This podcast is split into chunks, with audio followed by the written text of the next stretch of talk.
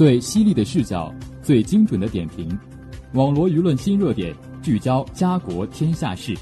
每晚与您相约《新闻纵贯线》。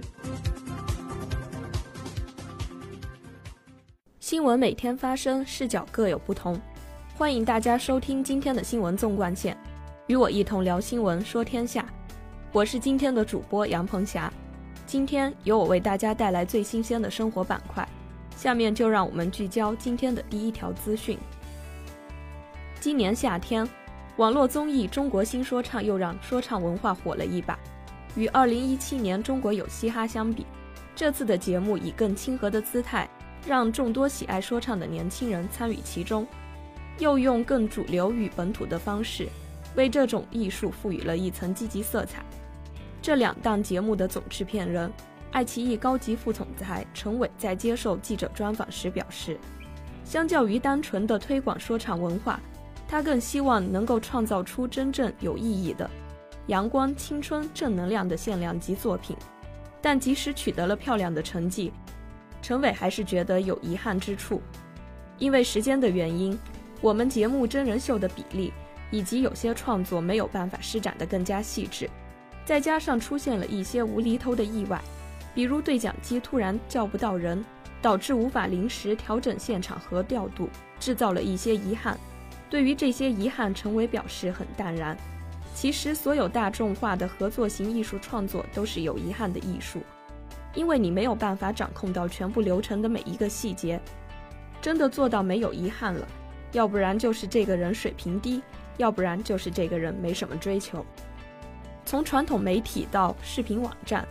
在业内闯荡十余载的陈伟深知，要想做一档口碑好、收视佳的节目，关键在于引领，而不是一味迎合。这是一个创作者发出的问题：你的利益是想要把这个东西更好的展现给观众，还是观众想要看什么你就给什么？这是巨大的区别。与陈伟过去制作的节目不同的是，说唱文化的受众显然更为年轻。作为节目载体的视频网站。年轻人所占比重也很大，如何一直走在年轻人之前？陈伟表示：一要将眼光放远，观察流行文化的趋势；二要考虑流行文化和商业文化的结合度，发掘可开发的商业价值；三要用符合年轻人的视角表达方式来创作。你去猜年轻人的心是猜不透的，只关注于眼下，就可能会变成你只是迎合了他们的需求。而对于趋势的分析。会让这种迎合变成一种引领。今年的中国新说唱在引领青年文化上做了不少新的尝试，从传唱高度的金曲，再到曾经略显另类小众的舶来品，正在向本土化、大众化方向转变。然而，有人开始质疑，这种转变让说唱文化有些失真了。阳光、正能量、平和，似乎不该与说唱联系在一起。对此，陈伟认为。这种质疑其实是源于对说唱音乐的片面理解和标签化，这也是他想要打破的观念。年轻人的文化不一定就是拔剑奴张或者积极对立的，说唱音乐是千姿百态的，它应该表现真实的观点和看法。他表示，做这档节目其实是为喜爱说唱的年轻人，甚至青年文化提供一个讨论场。我们不仅仅是想通过说唱吸引到观众流量或者广告。我们更想要通过这个节目，真正的为中国的说唱文化平台做些该做的事情。陈伟给自己的定位是一名大众媒体创作者，这个头衔让他在工作中多了一份使命感与责任感。但想要做到文以载道，并非易事。陈伟认为，这是对创作者创作能力、表达能力、三观的多重考验，但这也是主流平台创作者应具有的水平。要知道什么是值得弘扬的，在可见短期利益的前提下，还要选择不去做那些媚俗恶俗的事情。这不仅要看自己的三观，还要看个人的能力。他表示，做这样的节目比高级而小众、追赶潮流但媚俗的节目多花几倍力气。在主流传播平台上做节目，做大众传媒，影响的是上亿人。这就意味着你面对的课题是要在大众文化中传播高品质的内容。做出的综艺要有自己的价值观陈伟直言这是我们做综艺节目的赛道必须承担要承担的成本不能推脱。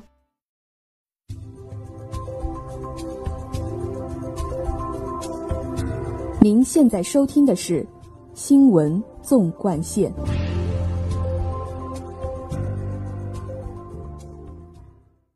下面请听第二条资讯：互联网时代实现了信息的爆炸式产生和裂变式传播，也让一批动辄以内幕消息、最新研究为鳌头的网络谣言借机扩散、混淆视听。无论是耸人听闻的标题措辞，还是假冒专家冒充权威，近年来，网络谣言呈现新套路、新伎俩。不明真相的网友面对言之凿凿的调论，往往真假难辨，受其蒙骗。老梗新编化身权威，导致谣言屡现。现实中，谣言穿上新的外套，有的蹭热点、抢热度，选取网友热议话题添油加醋，短时间内收获网友关注。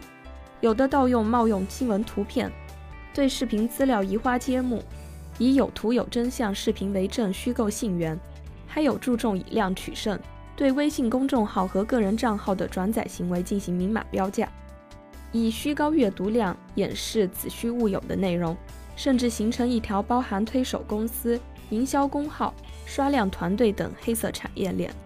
相比于事实真相，谣言所携带的夺目标题和骇人内容。往往更吸引用户关注。信息噪音和谣言杂音中，辟谣声音要直抵用户，化解谬误，不仅要比拼分贝的高低，更考验精准与否，需要提升技术水平，讲究传播策略。对谣言套路见招拆招，对设计内容抽丝剥茧，让科学声音盖过愚昧观点，令理性分析代替主观臆测。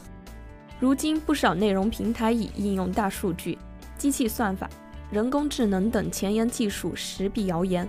去年六月，微信团队上线微信辟谣助手小程序。阅读或分享的过程中，文章一旦被鉴定为谣言，用户将会收到提醒。截至二零一七年十二月，已发送三千七百余万次提醒。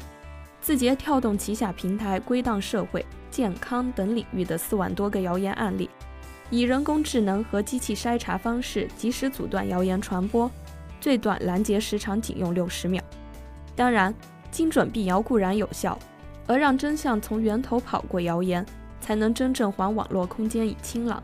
一方面，政府部门需要搭建起顺畅高效的官方信息发布渠道，摸清谣言产生源头，清除谣言滋生温床，用真实信息压缩谣言传播空间；另一方面，网络平台、媒体。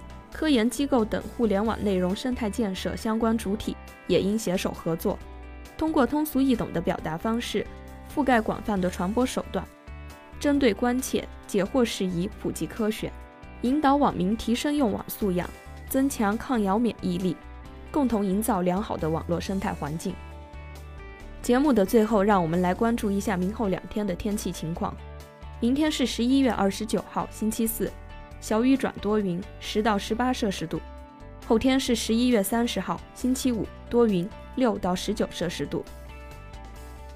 网罗新闻热点，评述潮流事件。以上是今天新闻纵贯线的全部内容，感谢您的收听，也欢迎您继续收听本台其他时段的节目。再见。